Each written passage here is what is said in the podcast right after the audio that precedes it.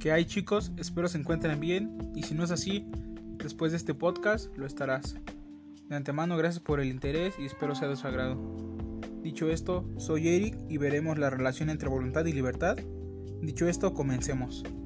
Primero que nada, ¿qué es la voluntad? La voluntad es la intención o el deseo de hacer algo.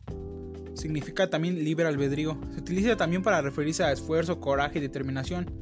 En algunos casos también se utiliza con el significado de amor, cariño, Procede del latín voluntas, voluntatis, que deriva del verbo volo y vele, querer y desear. Para esto tenemos varios conceptos como puede ser la voluntad de poder, voluntad anticipada y la que más nos importa, voluntad de inteligencia.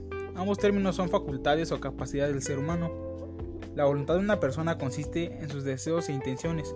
No siempre se corresponde con lo que se indica la inteligencia. En, concreto, la llamada inteligencia racional o práctica, en muchas ocasiones la voluntad no responde a razonamientos lógicos y obedece más a creencias personales, intereses, emociones y sentimientos. Es por ello que a veces se identifica la mente de una persona con la inteligencia y el pensamiento mientras que el corazón se asocia a los deseos, a lo que una persona quiere. En realidad, ambas capacidades se desarrollan en el cerebro humano y están interrelacionadas.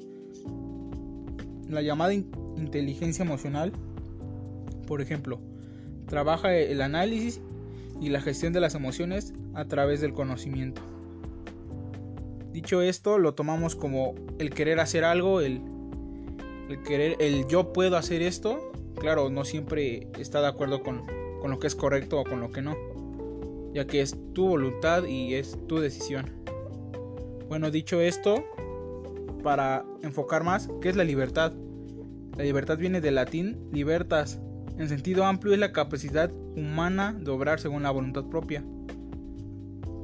Este término en el diccionario de la Real Academia Española, el estado de libertad define la situación, circunstancias o condiciones de quien no es esclavo, ni sujeto, ni impuesto al deseo de otros de forma coercitiva.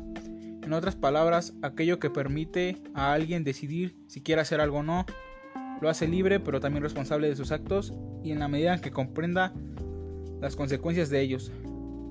La quinta aceptación del término define la libertad de los estados democráticos como derecho, ya metiéndonos un poco en lo que es este un concepto más, más general. Es un, es un derecho. Consideraciones filosóficas. La libertad como desaparición de opresión significa que no, no querer subyugar ni ser subyugado implica el fin del estado de certidumbre. El logro de esta forma de la libertad depende de la combinación de la resistencia del individuo y su entorno. Como, dice, como bien dicen, la libertad de expresión, la autonomía superior, la libertad de, de poder hacer lo que uno quiera, claro, está sin, sin hacer daño a los demás, ni mucho menos quebrantar las reglas, ya que este mundo se rige por, por, reglas, por reglas. Bueno, para esto, la característica esencial de los seres humanos consiste en que tenemos la capacidad de conocer y de querer. Por su inteligencia el hombre es capaz de apropiarse en cierto modo de la realidad y de llevar a cabo procesos racionales por medio de los cuales profundiza y la conoce mejor. Por su voluntad es capaz de moverse hacia la verdad que la inteligencia le presenta y a la que se inclina percibiéndola como bien, es decir, como algo que lo perfecciona. La libertad se fija en ambas facultades, ya que un acto libre es aquel que se lleva a cabo con conocimiento y voluntad. Decir que poseemos libre albedrío significa que podemos saber lo que hacemos y además que podemos decidir hacerlo, llevar a cabo o no. Una acción porque sabemos y queremos no es otra cosa que decir que somos responsables de nuestros actos.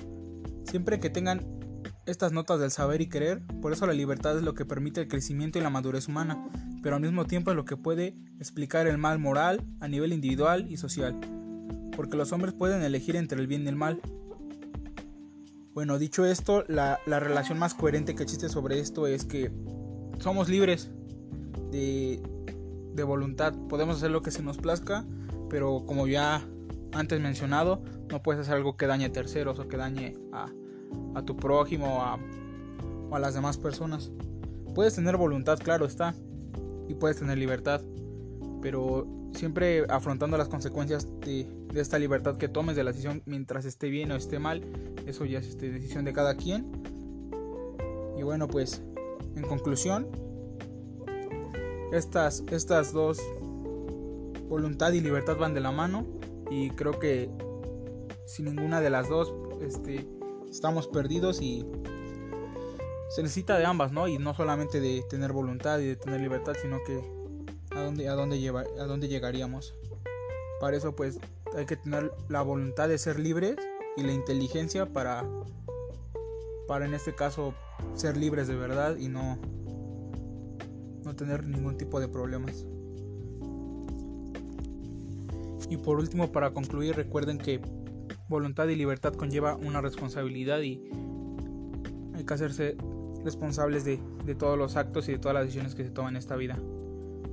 Sin más, muchas gracias por, por escuchar este podcast. Espero que haya sido de su agrado. Se despide su amigo Eric y hasta la próxima.